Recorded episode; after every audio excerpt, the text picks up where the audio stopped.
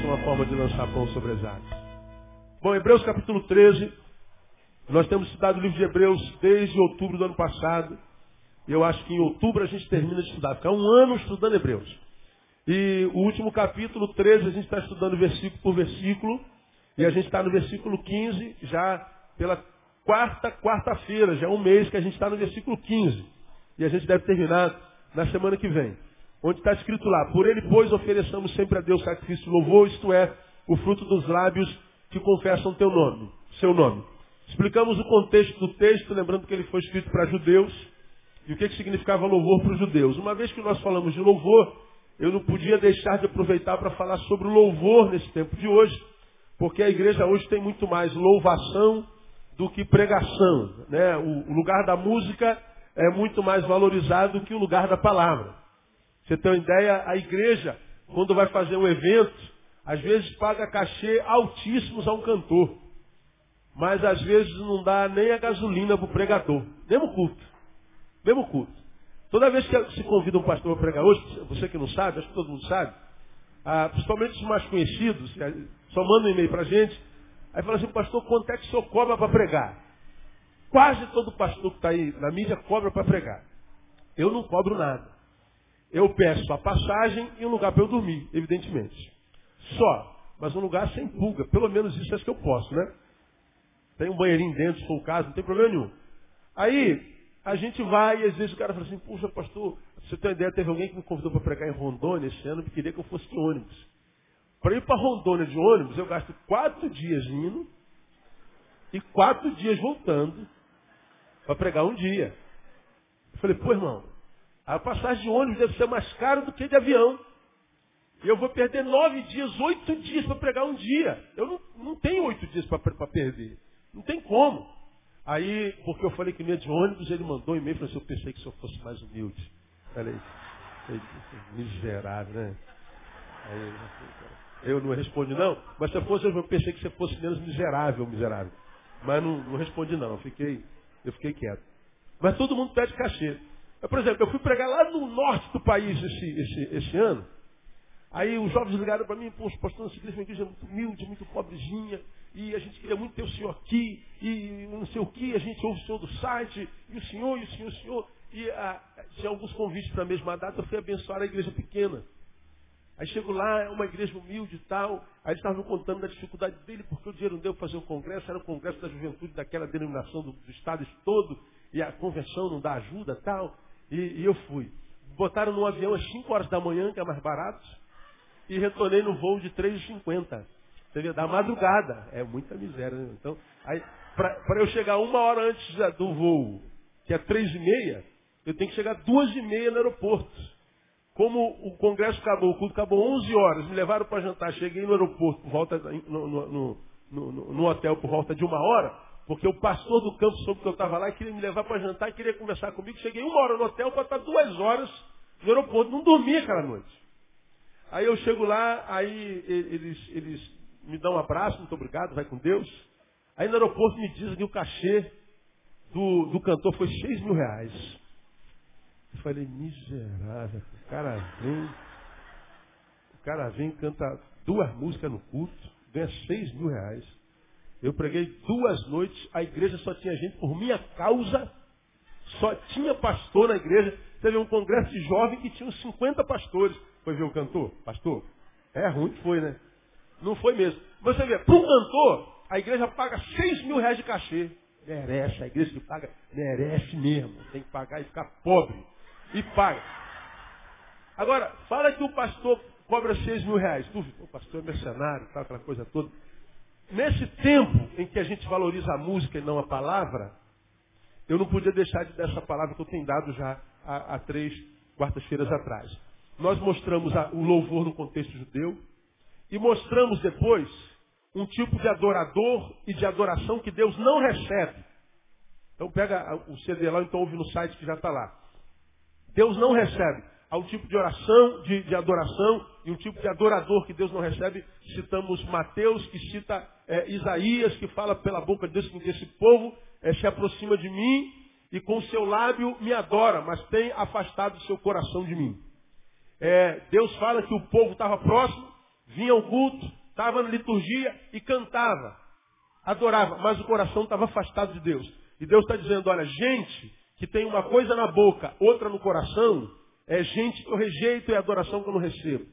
Gente que é uma coisa em público e a outra é no privado, ele está dizendo, a adoração deste eu rejeito e este eu rejeito também. Aí falamos por quê? Né? Então, existe um adorador e uma adoração que Deus rejeita. E depois, nós começamos a falar sobre uma adoração e um adorador que Deus não rejeita de jeito nenhum. E pegamos, queria levar você lá, 2 Crônicas, capítulo 20.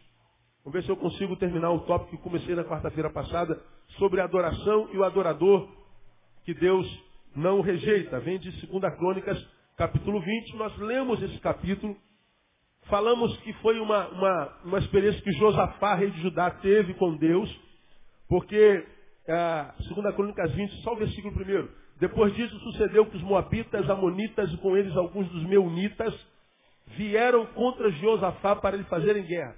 O que aconteceu, só para relembrar, os inimigos todos do povo de Deus se uniram para derrotar Israel. Israel vinha em marcha e vencendo a todos com os quais ele se encontrava. O que, que os inimigos fizeram? Cara, sozinho a gente não pode contra esse povo. Vamos nos unir, vamos esquecer nossas diferenças, divergências, vamos nos unir todos e vamos contra eles. E eles fizeram isso. Levantaram-se contra Judá, contra Israel, e diz o texto no versículo 3, então Josafá teve o quê? Medo. Josafá disse, Senhor, eu estou com medo. Rei de Judá, homem de Deus, mas com medo. Medo faz parte da existência humana. E versículo 4, Judá se juntou para pedir socorro ao Senhor, de todas as cidades de Judá vieram para buscar ao Senhor. Então Josafá teve medo. Aí lá no versículo 22, a gente vê, ora, quando começaram a cantar e a dar louvores, o Senhor pôs emboscadas contra os homens de Amon, de Moab, de, de Monte Seir, que tinham vindo contra Judá. E foram o quê? Desbaratados. Diz o texto que Deus desbaratou. Transformou os inimigos em baratas e os desbaratou. Deus lutou em nome do seu povo. Você vê isso lá no versículo 17. Nesta peleja não tereis que pelejar, pois estáis preparados e vede o livramento do Senhor. Esse negócio é comigo. O negócio de vocês é adorar. E diz o texto que nós lemos 22, quando eles começaram a cantar e começaram a louvar ao Senhor, Deus pelejou e deu vitória.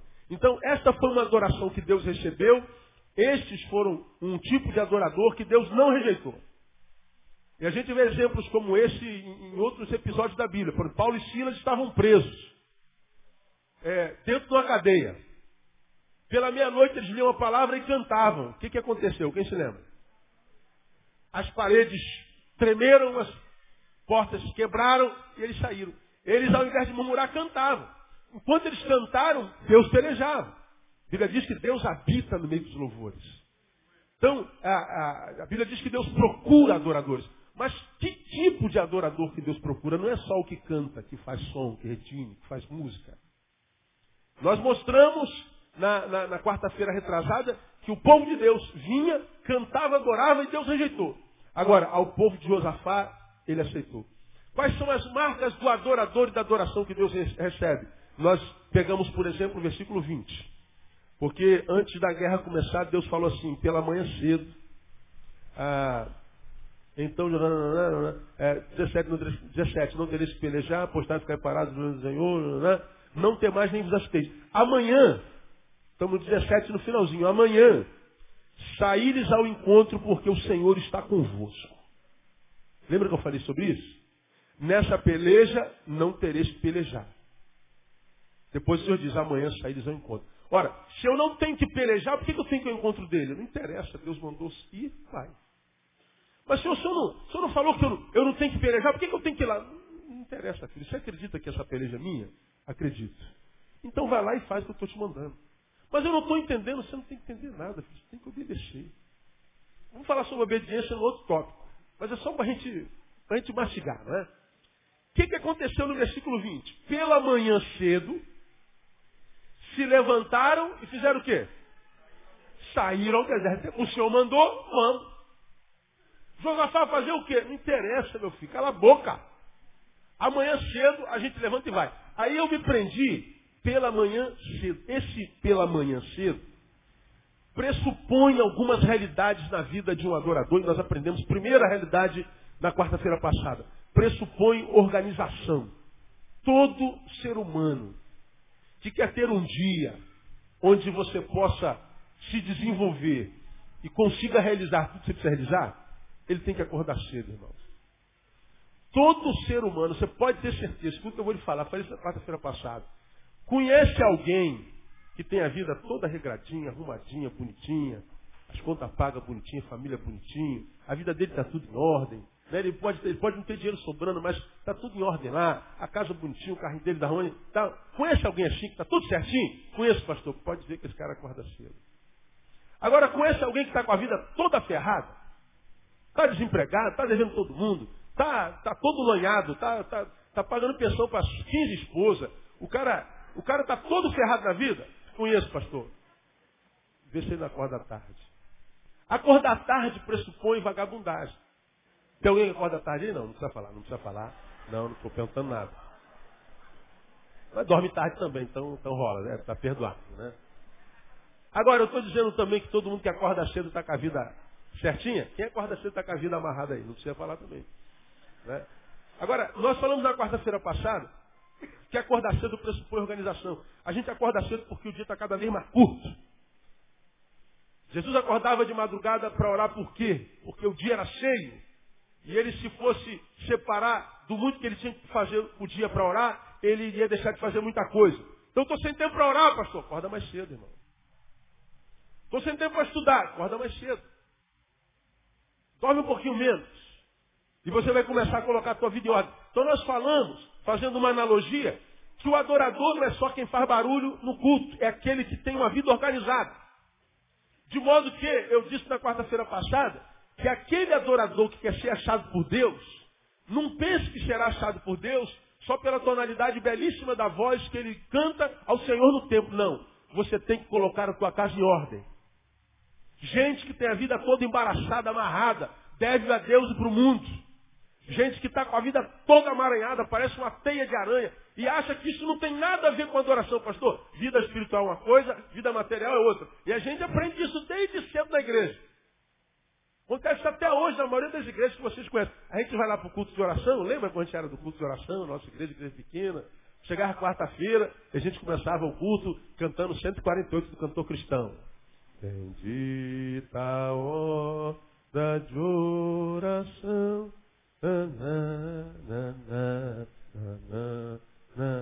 É aquele culto de quarta-feira, a igreja batista, que tem 15 pessoas. Né? 20 pessoas no máximo. Né? Aí vamos dar oportunidade para fazer o pedido de oração. Diego pode fazer, começa aqui, o Diego vai fazer o pedido de oração. O Diego ficava em pé e era assim mesmo, ó, vê se não é. Quero agradecer a Deus as bênçãos recebidas e quero pedir aos irmãos oração pela minha vida espiritual, pela minha vida material. Era assim ou não era? Aí, agora, agora, agora o irmão Daniel. O Daniel ficar em pé. Quero agradecer a Deus as bênçãos recebidas. Quero pedir aos irmãos que orem pela minha vida material, minha vida espiritual. E às vezes sentimental, se estiver solteiro, né? Então sentimental, a minha vida é sentimental. Então ele é uma tricotomia, ele, ele, é, um, ele, é, um, ele é um sentimental, um material espiritual. Então, é, parece que o material e o espiritual não estão juntos. Ah, ora pela vida material. Não, não vou orar pela tua vida material, vou orar só pela tua espiritual. Mas por quê? Estou com raiva de você, vou orar pela metade. Ou então tu fala, não, vou orar só pela material, porque estou meio bicudo contigo e o espiritual você vai ficar ruim. Não rola isso, irmão. Quando você ora pelo João, você está olhando pelo João todo. Deus ele está com doença, cura só metade do pulmão dele que está doente. Não existe isso, mano. É, é um todo. Quando a gente ouve na Bíblia que Deus habita no meio dos louvores, a gente sabe que nós somos a casa espiritual de Deus. Deus escolheu morar dentro de você. Amém ou não amém, irmão? Deus tem lugares maravilhosos na sua criação no universo. Ele escolheu morar dentro desse corpo enrugado e barrigudo que você tem. Deus escolheu morar aí. É, irmão, você tinha que dar um glória bem alto aí. Porque só um Deus como nós escolheu morar num, num corpo igual ao nosso. Ele resolveu morar em nós. Agora, muitos de nós têm a vida toda amarrada toda. E vem para a igreja domingo com a Bíblia desse tamanho e dizer, estou apaixonado por ti. Mas que paixão você está falando, meu filho? Você fala isso com a boca, mas quando você sai do tempo, teu vizinho olha para você, lá vai mal pagador. Lá vai um fofoqueiro da rua. Lá vai um devedor. Lá vai um mau caráter. Lá, cada dia está com a mulher. Lá, cada dia está com a mulher. É, eu estou atrás, eu estou querendo comprar um carro novo. Eu estou atrás de um Fusquinha 1968. Aí o Marquinho, cunhado do Isaías, arrumou um Fusquinha 72 para mim. É para eu ir para reunião de pastores de Fusca. Quero ver quem vai dizer que eu não sou próspero. De pirraça. Eu preciso de um carro novo, só só vou usar quando chove, porque André agora está trabalhando aí. Aí eu preciso de um carro novo, vou pegar um Fusquinha 68. Aí o Marquinhos arrumou um Fusquinha 72. Quando eu fui lá ver o carro, tinha duas pessoas conversando, dois homens conversando no, no, na antessala, e ele estava atendendo alguém e eu fiquei na antessala sentado. Os caras não conheciam. Olha a tristeza que eu senti na minha vida, eu vou compartilhar com você. Ah, um estava contando para o outro que estava pegando uma garotinha nova. E essa garotinha é da igreja. Aí quando falou que é da igreja, aí o fofoqueiro que é em mim acordou. Para as mulheres que não sabem, para um homem sem Deus, você é um troféuzinho. Ele pega você aqui e conta para os amigos lá. E você passa na rua, pera lá, já peguei, ó. Você é um troféuzinho, um objeto de consumo, um pedacinho de carne, uma picanha. Que a gente come e joga fora depois. Tudo que a gente come sai, não sai? É a mesma coisa. Aí ele estava na antessala falando que agora estava pegando uma garotinha que é crente. Mas como, cara? Ih, essas garotinhas crentes são as piores. Eu estou quieto. Aí falou onde ela trabalha, falou o que, que ela faz, falou que ela é casada. Aí o outro fofoqueiro de Raimina acordou também, já era dois. Agora, quando ele falou assim, é daquela igreja lá da lona. Ah, se eu não fosse preto, a minha cara teria ficado vermelha. Mas deve ter ficado branca. E eu falei assim, eu sou o pastor dessa igreja, cara. Aconteceu exatamente isso aí que você fez. Eu disse só para o seguinte, nem todas as mulheres são iguais. Não julgue todas por uma, porque você pode se arrepender disso. Agora, a única coisa que eu diria, você não é melhor do que ela. Aí eu entrei e fui lá ver o carrinho.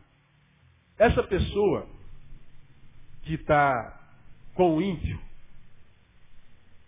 que agora vai passar na rua, o amigo já sabe que ela é assim, que provavelmente vá no lugar onde ela trabalha para tentar também. É alguém que se transformou no outdoor negativo. Nenhum crente mais pode falar para aquele homem que Jesus transforma a vida de alguém. Ninguém pode falar. Ei, moço, eu vim aqui falar do que Jesus faz na nossa vida. Ah, eu conheço como é que são os crentes, eu sei como é que são as meninas crentes. Ah, eu já sei o que, que Jesus faz na vida delas. Eu já sei. Domingo, virá para a igreja adorar o Senhor. Na igreja, a voz bendiz. Na vida, o corpo maldiz.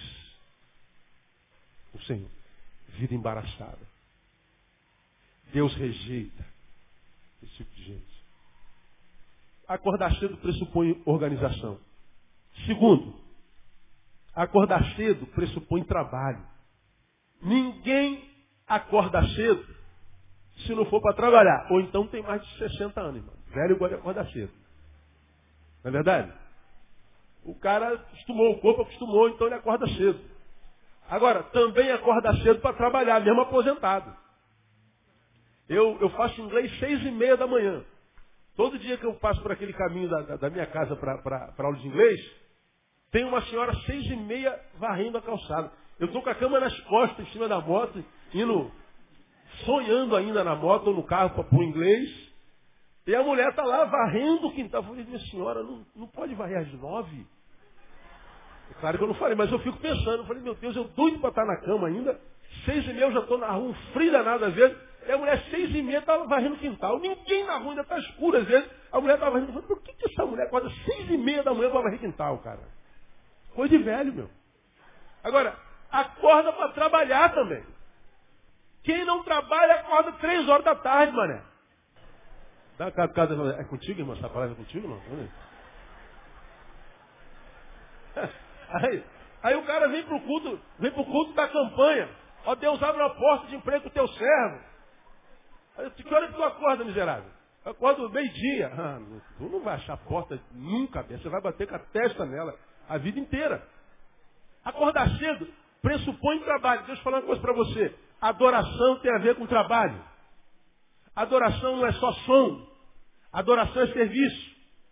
Adoração não é canção. Canção faz parte da adoração, mas não só isso. Porque nós cantamos para o Senhor no culto de quarta-feira. O que você faz quinta-feira e sexta? Sábado. Domingo a gente vem e canta Senhor, para o Senhor congregadamente. Mas o que você faz segunda e terça? Adoração é um lugar, é uma hora, é um tempo, tem a ver com cronos, não tem a ver com vida. Uma vida de serviço é uma vida de, de trabalho, de adoração ao Senhor. Aí tem uma palavra na Bíblia muito séria, 2 Tessalonicenses, sabe a tua Bíblia, 2 Tessalonicenses capítulo 3, que fala sobre trabalho que é séria. 2 Tessalonicenses capítulo 3. Quem já abriu aí diz glória a Deus. Muito bem. 2 Tessalonicenses capítulo 3, diz assim lá no versículo é, 6. Mandamos-vos, irmãos, em nome do Senhor Jesus Cristo, que vos aparteis de todo irmão que não anda, desorden... que anda desordenadamente, e não segundo a tradição que de nós recebeste, porque vós mesmos sabeis como deveis imitar-nos, pois que não nos portamos desordenadamente entre vós. Oito. Nem comemos de graça o pão de ninguém. Antes, com labor e fadiga, fazemos o quê? Trabalhamos, trabalhávamos noite e dia para não sermos pesados nenhum de vós.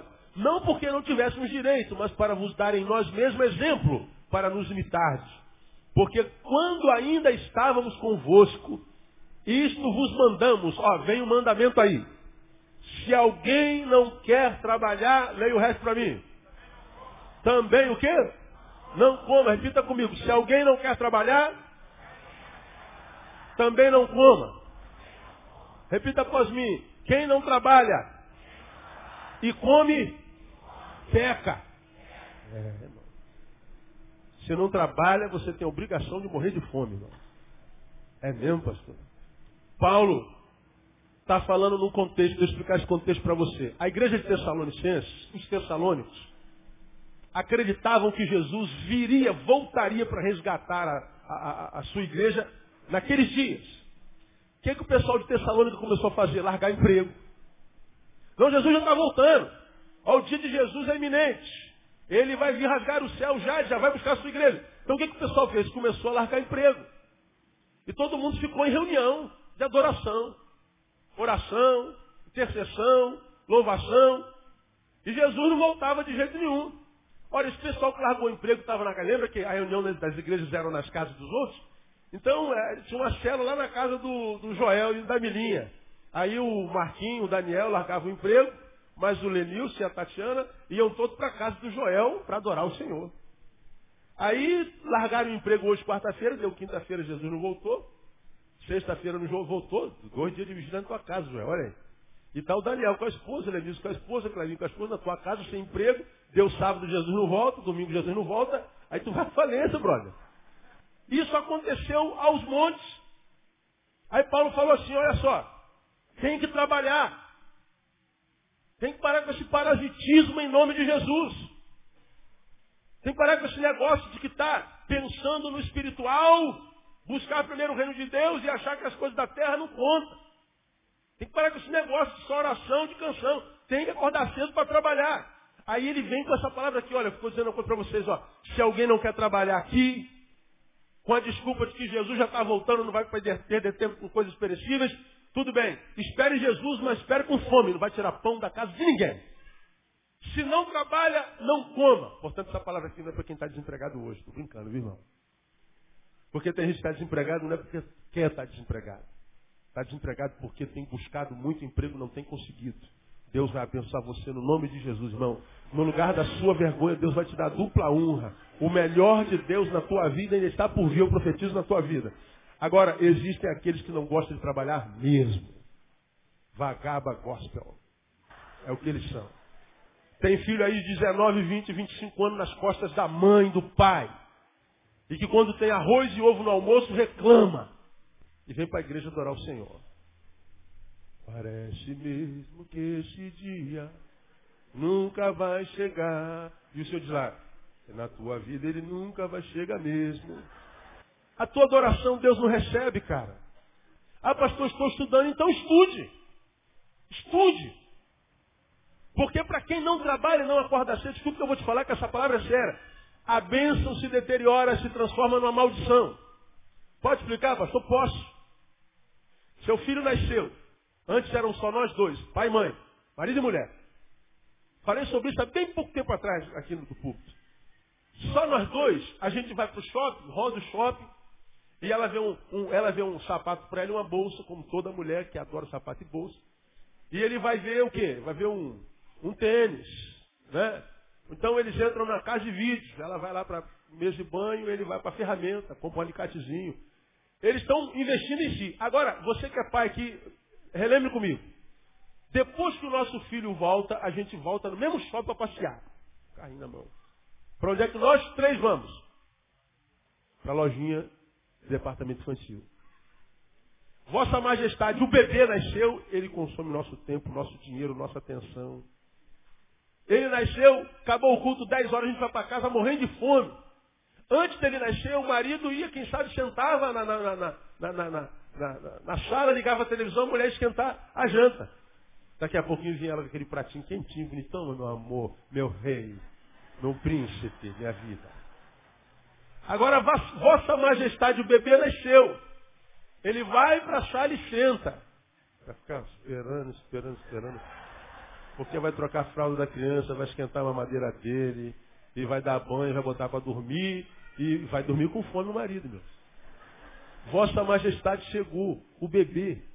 E a gente compra tudo para o bebê, irmão, o carrinho pós-moderno, com freio ABS, com, com é, Total Flex. A gente vê os carrinhos que dá até vergonha no nosso carro, né, cara? Nosso carro de verdade dá vergonha.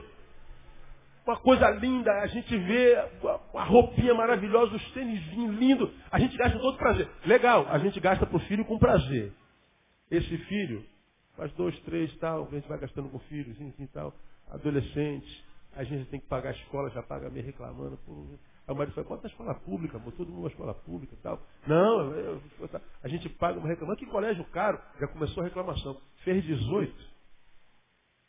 Aí tu vai pro shopping, amor, acabou a calça do, do Juquinha. mas já comprei outro dia, você tem três anos. Comprei outro dia a calça dele, já acabou. Calça jeans, dura, reclama. Esse menino fez 20 anos, 21, ainda não está trabalhando. O que, que a maioria dos pais fazem? Ó, eu não compro mais nada para você não. Você já é homem, você tem que se virar. Esse homem de 21 é o mesmo bebezinho de, de dois. Até ontem nós comprávamos com alegria, agora comprar é uma ofensa para nós. Até ontem a gente dava e sentia orgulho de ver nosso filho com tênis de marca. Olha como meu filho é bonito. Agora teu filho está marmanjo. Você não compra mesmo. Se comprar, cobra. Cadê aquele. Você pediu dinheiro para comprar um tênis X Me paga aqui, ô seu mal pagador. Ô pai, vou te pagar, peraí. E dependendo do pai, o pai manda torpedo, e-mail, ô moleque. É que é, tô precisando. É o mesmo filho, o filho não mudou não, é o mesmo filho. É que a bênção se transformou em maldição. Deteriora. Irmão, deixa eu falar uma coisa para você. Jovem, escuta o que eu vou te falar. Tenho me encontrado com um monte de gente jovem que é chamado diz que é chamado para o ministério. Deus está chamando para missões. Deus está chamando não sei o quê. O que, que acontece? Ele quer fazer TED, ele quer fazer seminário, ele quer fazer um monte de curso. Eu acho isso muito legal. Mas uma coisa eu te digo. Antes de fazer o curso teológico, o curso de seminário, o curso de ETED, o curso de sei da onde, para ganhar o mundo para Jesus, primeiro lembra duas coisas. Tem muita gente que está querendo ganhar o mundo para Jesus desde que o mundo é mundo e que Jesus é Jesus. E a gente ainda está como a gente está. Segundo, antes de você entrar nesse negócio, veja como em grande escala acabam os missionários e como acabam os pastores. Faça uma análise da saúde dos missionários, como é o fim deles. Você vai ver como é que geralmente acaba só, abandonado, frustrado e triste.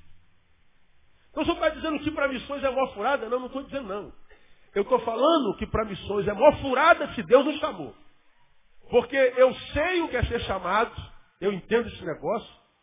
Mas porque eu estou há quase 20 anos pregando evangelho, vai fazer 19 esse ano agora, dia primeiro, ano que vem eu completo 20 anos de ministério, e cada ano levanta 19, 20, 25 jovens querendo para o seminário, sempre que a igreja pague. Não tem como mandar 25 pessoas para o seminário. E quando a gente diz não, a gente já vê lá o que tem no coração. Aí vira rebelde. E alguns pegam, botam a mochila nas costas e vão lá para Foz do Iguaçu fazer o curso. Deus vai prover. Aí chega lá, não paga a escola, não paga o aluguel, não paga nada. Aí escreve, pastor, será que dá pelo menos pagar a passagem de volta? Aí volta no gabinete e fala assim, pastor, eu entendi porque Deus me abandonou. Mas quem foi que te mandou lá? Aí eu entendi que foi Deus, você entendeu. Meu irmão, escuta uma coisa que eu vou te falar. Quando Deus chama, Ele provê. Quando Deus chama, Ele não faz você bater com a porta na cara. Ele vai abrir a porta porque Ele tem a chave de todas as portas. Nós precisamos aprender a usar o bom senso no chamado. Tenho contato com muitos jovens que foram para o seminário porque Deus chamou. Casam não tem como sustentar a família. Quando a gente trata como pai fala assim, filho, que bom que Deus te chamou, o chamado de Deus é revogável. Ele chamou, ele vai usar você. Mas antes depender de igreja, depender de missionários, depender de denominação de convenções, porque nós vivemos na geração cujo amor está se esfriando por causa da iniquidade, por se multiplicar a iniquidade, o amor de muitos esfriará. Antes de você, quem sabe, para o campo do mundo para Jesus, tenta ganhar um espaçozinho no mercado eh, de trabalho para você, para que você tenha um sustento, pelo menos para tua mulher e teu filho, depois deixa Deus te usar. Faz uma faculdade primeiro. O cara fala assim, está amarrado, pastor. O inimigo está, o senhor não está só não, pastor. Porque o chamado é urgente, pastor. Eu ouço que o chamado é urgente a vida inteira. Agora escuta o que eu vou lhe falar, meu irmão.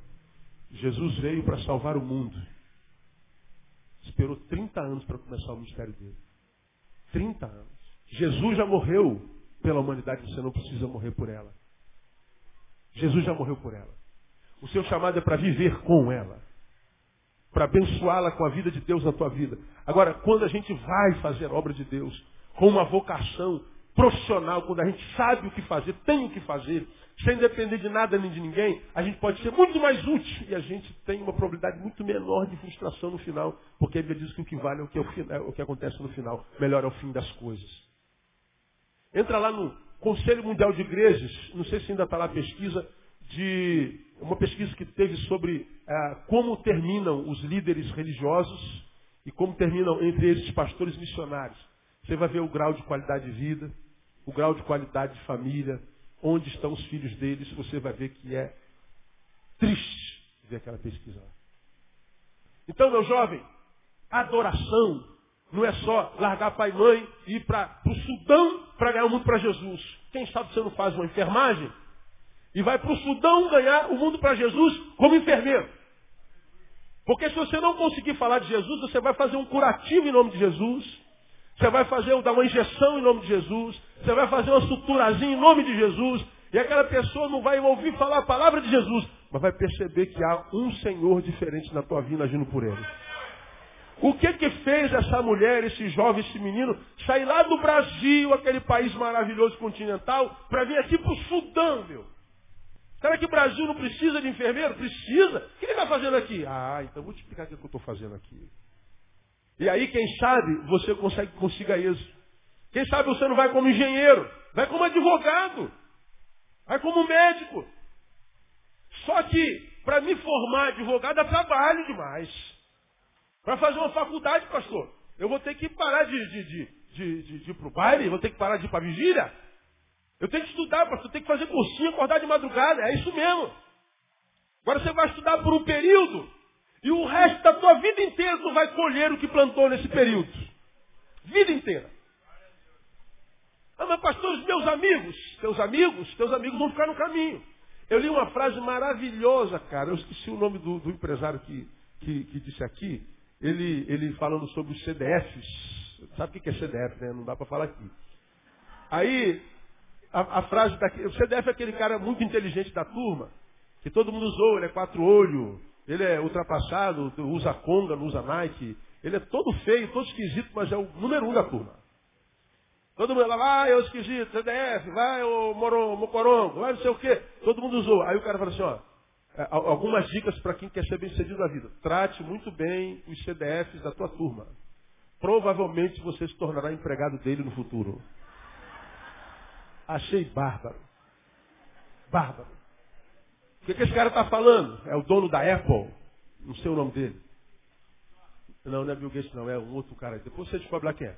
Aí, esse cara que é um milionário falava do testemunho dele da palestra. Cuide bem do CDF. Ou seja, do cara que acorda cedo, do cara que estuda, do cara que, que, que, que, ama mais o futuro do que a própria cama. Porque quem abre mão da cama por um tempo vai ter o futuro inteiro para dormir, vai ter tempo, porque vai ter um emprego bom. Então, por que, que eu estou falando de trabalho hoje aqui, irmão? Porque nós vivemos hoje um tempo de muito parasitismo. E esse parasitismo é gerado aonde? Dentro da igreja. Por que, que é gerado dentro da igreja? Por causa do, do, do evangelho que a gente prega. Vamos para uma campanha. Olha, Deus vai dar um carro novo para você. Deus vai dar uma casa nova, Deus vai dar um marido novo.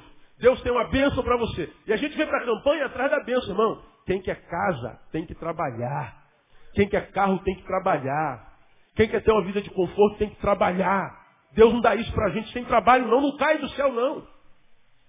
E a gente acha que é só na oração. Pastor, eu estou fazendo jejum há não sei quantas semanas. Eu estou fazendo jejum há não sei quantas, quantas vigílias eu estou participando. Pois é, vai participar de vigília, vai subir monte, vai fazer jejum. O máximo você conseguir, vai conseguir emagrecer, já é um bom negócio. Agora, ter prosperidade que permaneça, não, tem que trabalhar. Você pode olhar qualquer pessoa que seja próspero na sua igreja.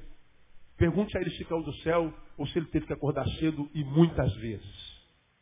É, pastor, por que, que ele está com as contas tudo pagadas? Por que, que ele está ganhando? Acordou cedo. Vovó dizia que Deus abençoa quem? Cedo madruga. E é verdade. Adoração é muito mais do que aquilo que eu faço na igreja.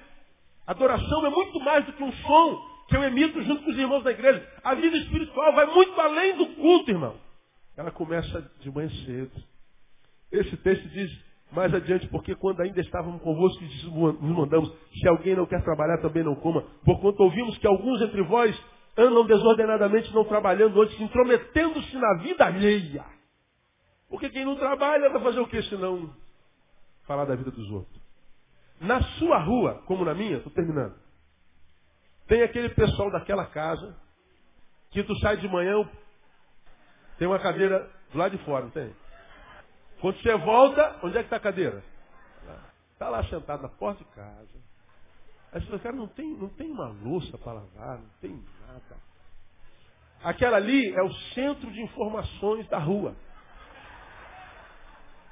Alguém aqui vive sentado no portão ou não? Não, hoje não veio ninguém que vive sentado no portão. Toda a rua tem. Todo condomínio tem. Todo condomínio. E vicia. Vicia. O trabalho, irmãos, é algo que está na Bíblia desde sempre. Quando Deus colocou Adão e Eva lá no Éden, qual foi a ordem que Deus, Deus deu? Para que eles lavrassem a terra. Deus nos colocou na terra para que fôssemos jardineiros. E aí alguém pergunta assim, meu Deus, quem foi que inventou esse negócio de trabalho? Deus. Foi Deus. Trabalhar é uma ideia de Deus desde quando Deus criou o ser humano. Então deixa eu falar uma coisa para você. O que você faz durante a semana está implicitamente ligado ao que você faz no culto domingo. O que você produz para o seu país, para a terra, para a rua, para o condomínio, para a sua casa, também é adoração ao Senhor. E o que você não produz reverbera, reverbera na sua adoração. Quando a Bíblia diz que Deus está procurando adoradores, Ele está procurando adorador que acorda cedo. Acordar cedo pressupõe organização. Alguém que tenta administrar a sua vida de uma forma digna, que não gera escândalo. Acordar cedo tem a ver com um adorador que transforma a sua vida numa vida produtiva, numa vida útil. Numa vida que foi exposta na terra para contribuir com a terra e não para sugar só da terra. Então adoração é muito mais do que participar de um congresso com Azaf Borba, com David Kina, com Cirilo. Isso é muito bom. Mas não basta não, irmão. Tem que trabalhar. Deus abençoa quem trabalha. Você ouve muito falar em prosperidade hoje na igreja, mas você pode observar que geralmente onde se fala em prosperidade, prosperidade geralmente tem aquele que fala da prosperidade. Agora quem está lá ouvindo dificilmente tem. Eu eu eu estava em Goiânia, num dos bairros mais mais pobre de Goiânia. E Madre, não sei de que é o nome da, da do, do, bairro. E é um, é um, é um favelão é, horizontal, não é morro. Bairro muito pobre, muita violência, muita violência. O maior índice de, de homicídio por metro quadrado no Brasil é lá. E eu fui pregar lá dentro dessa, dessa, dessa favela, numa igreja, das igrejas de Cristo no Brasil. E andando dentro daquela, daquele bairrozinho, eu vi dezenas e dezenas de igrejas. Dezenas. Aí eu estava passando, passei em frente à igreja, o pastor Marlon foi me levar lá onde fica o trabalho social dele, um trabalho social maravilhoso, que me, me abençoou muitíssimo. Aí, passando, ele estacionou o carro em frente a uma igreja, uma igreja que devia ter uns, uns, uns 3 metros por 4. Devia caber um. Não cabia nem um banco desse dentro, era esse banco tem dois e meio. A igreja vai ser da largura de um banco desse e uns quatro de profundidade. Devia caber umas sete pessoas dentro. E era, um, era, era só tijolo, com uma telhazinha de amianto, tinha uma luzinha pendurada, igreja, não sei de quanto era aquele tijolo. E tinha uma, faixa, uma, uma faixa de uma campanha que ia ter. Lá está assim, ó, a prosperidade de Deus está nesse lugar. Campanha da prosperidade. Aí lá embaixo está você que está com dívida, você que está com dificuldade financeira, você que está não sei o quê, você que não sabe estar lá. A prosperidade de Deus está aqui. Aí a gente tenta atrair pessoas para que elas venham para a igreja e tenham. E elas vêm no intuito de ter e sair daqui sem ter e muito menos sem ser. Porque a prosperidade de Deus, irmão, não é só ter a provisão. A prosperidade de Deus é mais do que isso. A prosperidade de Deus é a capacidade para viver sem essa provisão. Como Deus fez com Jó. O Senhor deu tudo, ele disse. O Senhor deu, bendito seja o nome do Senhor. O Senhor tirou, o que, que Jó disse? Bendito seja o nome do Senhor. O Senhor deu, o Senhor tomou. Bendito seja o nome do Senhor. Esse é o homem próspero. Eu tenho e não me soberbeço, como Ezequias. Não tenho mais, eu não me mediocrizo. Eu não me diminuo. Eu não me deformo da qualidade de adorador para murmurador, porque eu não tenho mais. Porque a minha relação com Deus não tem a ver com o que eu tenho, tem a ver com aquilo no que Ele me transformou. Eu sou, tendo ou não tendo, eu sou o que sou para a glória de Deus. Esse é o próximo. Agora a gente prega prosperidade, prosperidade vem tendo, Deus vai te abençoar, Deus vai multiplicar. Deus abençoa assim, irmão. Não precisa nem fazer campanha. Acorda cedo que Deus vai abençoar o teu trabalho no nome de Jesus. Acorda cedo para semear santa semente. Ou a semente que nem santa é. Acorda cedo vai estudar. Namora um pouco menos. Dorme um pouquinho menos. Farreia um pouquinho menos. Acorda um pouquinho mais cedo. Deus vai honrar o teu trabalho. Pega alguém que você conhece que está lá no lugar de honra. Diz assim, cara, como é que você chegou? Ele vai te contar como é que ele chegou lá. Você vai ver que ele chegou cedo. Acordou cedo. E Deus vai honrar você no nome de Jesus. E você vai poder ser muito mais abençoado e útil. Porque a adoração tem a ver com o trabalho. Quando a Bíblia diz que Deus procura adoradores, não é o que vai para o congresso de adoração, é o que acorda cedo. Então, meu irmão, acorda mais cedo amanhã em nome de Jesus. Quem entende essa palavra? Eu entendo, pastor. Uma catucada, irmão. Se acordar mais cedo um pouquinho para Deus te achar. Deus te achar. Amém ou não, igreja? Pois é. Para a gente terminar. Quem já foi assaltado aqui e perdeu, perdeu o carro, por exemplo? Tem alguém aqui? Muitos de nós já perdemos carro, não é? Ah, quantos de vocês perderam o carro de manhã cedo? Ó, grande maioria. Quando roubaram meu carro, eram 10 para as 7 da manhã. Até brinquei que tu acorda cedo, hein, cara. Ah, Ele levou meu carro. Mas ele voltou, não deu nem Eu cheguei na delegacia, já ligaram para a delegacia perguntando quem era pastor Neil. Eu lembro que eu contei isso aqui, né? Eu peguei lá e levou tudo, eu fui para coisa cantando, falei assim, meu, meu coração não está naquele carro. O cara botou o revólver na minha cabeça, levou um carro novo, e eu não senti absolutamente nada, era como se tivesse acontecido nada. Eu fui para a delegacia, eu falei, meu Deus, que paz é essa? Essa é a paz que excede todo entendimento. Eu fui adorando. Chego na delegacia, sete horas, já tinha seis pessoas que tinham sido assaltadas. Falei, cara, esse cara acorda cedo demais. Coisa horrível. Aí você fala assim, Deus vai abençoá-los, não, porque o trabalho dele não é trabalho. Mas eu estou te falando que até com os ímpios a gente tem que aprender. Porque eles estão descobrindo que mais cedo é mais fácil. Precisamos aprender a acordar mais cedo, irmãos. Precisamos aprender a honrar a Deus com o nosso emprego, com o nosso trabalho, com o nosso estudo. Precisamos aprender a honrar a Deus com a nossa vida, com a vida que a gente vive fora do culto. Se a gente fizer isso, não tem como se decepcionar com Deus. Deus abençoe você, amado. Te transforme no adorador que Deus possa, achar todo dia, no nome de Jesus. Quem recebe, aplaude bem forte. Vamos ficar em pé. Vamos embora para casa.